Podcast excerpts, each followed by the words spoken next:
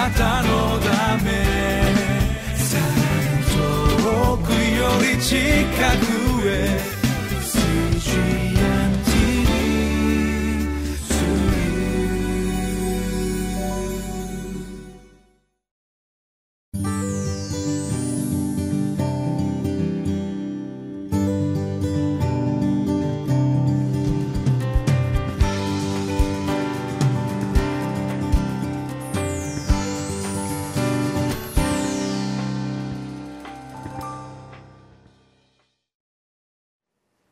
皆さんこんにちは。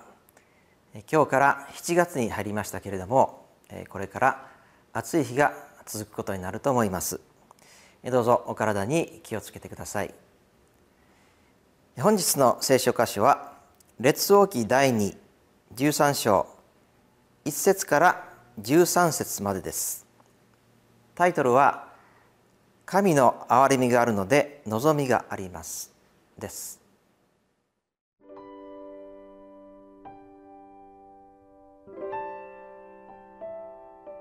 列王記第2、13章、1節から13節ユダの王、アハズヤの子、ヨアシュの第23年に、エフーの子、エホアハズがサマリアでイスラエルの王となり、17年間王であった。彼は主の目の前に悪を行い、イスラエルに罪を犯させたネバテの子ヤロブアムの罪を犯し続けてそれをやめなかった。それで主の怒りがイスラエルに向かって燃え上がり、主は彼らをアラムの王ハザエル、およびハザエルの子ベンハダデの手にいつまでも渡しておられた。しかし、エホアハズが主に願ったので、主はこれを聞き入れられた。アラムの王の虐げによってイスラエルが虐げられているのを見られたからである。主がイスラエル人に一人の救い手を与えられたとき、イスラエルの人々はアラムの支配を脱し、以前のように自分たちの天幕に住むようになった。それにもかかわらず、彼らはイスラエルに罪を犯させたヤロブアム家の罪を離れず、なおそれを行い続け、アシェラ像もサマリアに立ったままであった。また、アラムの王が彼らを滅ぼして、打国の時の塵のようにしたので、エホアハズには騎兵五十、戦車十台、歩兵一万だけの軍隊しか残されていなかった。エホアハズのその他の業績、彼の行ったすべてのこと、及びその功績、それはイスラエルの王たちの年代記の書に記されているではないか。エホアハズは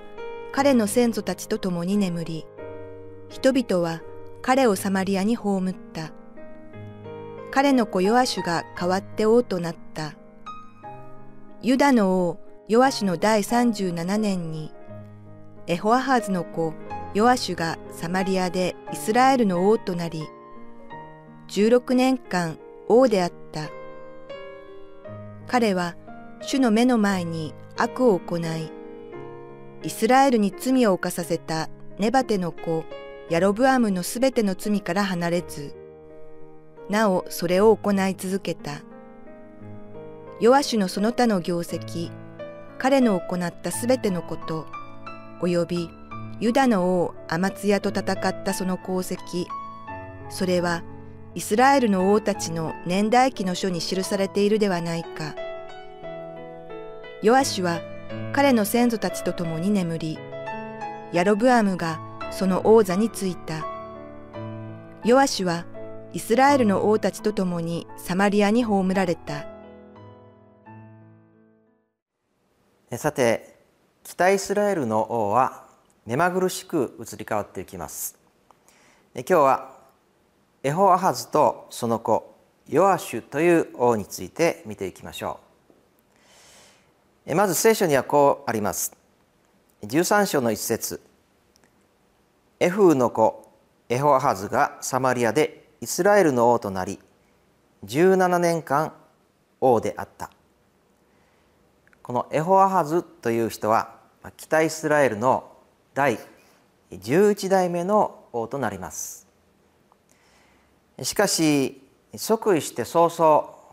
この聖書の読者をですね失望させるような言葉が書かれているわけです。13章の2節。彼は主の目の前に悪を行いイスラエルに罪を犯させたネバテの子ヤロブアムの罪を犯し続けてそれをやめなかった。ネバテの子ヤロブアムというのは北イスラエルの初代の王のことです、まあ、この王がそもそもイスラエル国の南北分裂のきっかけを作りそして自分の王国を偶像礼拝に導いた張本人でもあったわけなんです。したがってネバテの子ヤロブアムの罪と言われる時それは神様の目から見て最も不名誉なことを表しているわけです。初代の王ヤロブアムとこのエホアハズ王にはまあ何の血縁関係もありません。これは南ユダ王国がずっとダビデの家系であったというのとは対照的なことです。しかしこの血縁関係のないエホアハズ王がその罪においてはヤロブアム王のこの行いを継承してきたというのは大変皮肉なことではないでしょうか。まあ、人はなぜか良いものを引き継ぐのではなくて悪いものを引き継いでいってしまうという性質があるようですねしかし罪を犯した者を神様はそのまま放ってはおかれません。主の怒りが燃え上がり北イスラエルはアラム王の手に渡されてしまうのです。しかもアラムの王ハザエルそしてその子ベン・ハダデと2代にわたって北イスラエルはこのアラムに虐げられる虐げられるということになりました。ここで神様の憐れみが示されています。13章の4節です。しかしエホーハズが主に願ったので主はこれを聞き入れられた。アラムのアラムの王の虐げによってイスラエルが虐げられているのを見られたからである。神様はここで北イスラエルに一人の救い手を与えられたとあります、まあ、そのことによってイスラエルの人々はアラムの支配から脱することができたのです。ここで神様が北イスラエルに憐れみをかけられた理由というのが13章4節に2つ書かれています。その理由とは一つはエホアハズ王が主に願ったからです。そしてもう一つは北イスラエルの虐げを主が見られたからです。確かに罪を犯して神からの裁きを受けたこの北イスラエルではありました。しかしまだそれでも神の憐れみをいただけるというチャンスが与えられていたのです。それにはまず神様にひたすら願うということです。第一ヨハネの一章の九節。もし私たちが自分の罪を言い表すなら神は真実で正しい方ですからその罪を許しすべての悪から私たちを清めてくださいます。そして次に神様の大きな憐れみにすがるということです。神様の本心は私たちが滅びるということではなく悔い改めて生きるということです。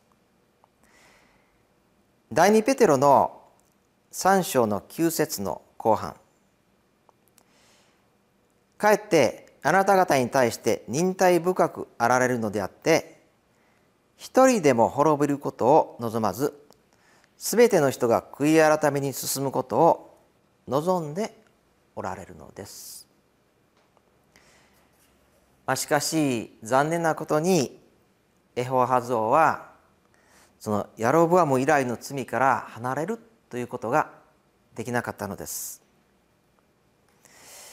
私たちが神様の憐れみを求めるならば私たち自身が罪から離れるという決心が必要になってくるのですもちろん神様は憐れみ深い方ですしかし罪をそのまま見過ごしにされる方でもありません悔い改めてそしてその悔い改めにふさわしい生活そのふさわしい実を結べな結ばなければならないのです。エホハズ王の軍隊は、まあ、結局アラム王により非常に弱体化されたままに終わってしまいました。次にその子ヨアシュが後を継いで王になりました。このヨアシュの行いはどうであったでしょうか。13章11節です。彼は主の目の前に悪を行いイスラエルに罪を犯させたネバテの子ヤロブアムのすべての罪から離れずなおそれを行い続けた。彼もまたヤロブアムの罪から離れなかったのです。罪を悔い改めて立ち返った者には神様は祝福を与えてくださいます。しかし神の憐れみを受けてもなお罪から離れない者には再び裁きが訪れるのです私たちは前の世代の罪を引き継いでいくという必要はありません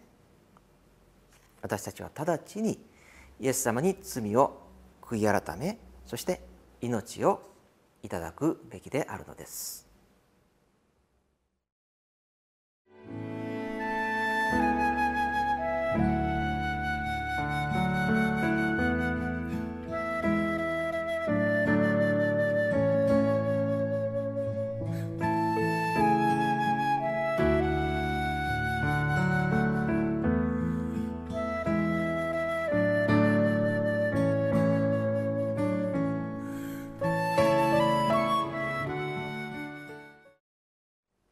私たちは前の世代の罪に倣う必要はありません。罪を犯したならば直ちに悔い改めイエス様から新しい命をいただきましょう。お祈りいたします。主イエス様感謝いたします。私たちの本当に、えー、世代が仮に罪の世代だったとしてもイエス様に悔い改めるならばあなたはそこから完全に解放してくださいます。そして新しい命をいただきます。救われた私たちもまた罪を犯すことがあるかも分かりません。その時には直ちにあなたに悔い改めまた命の道に立ち返ることができるように導いてください。主イエス・キリストの皆によって感謝してお祈りいたします。アーメン。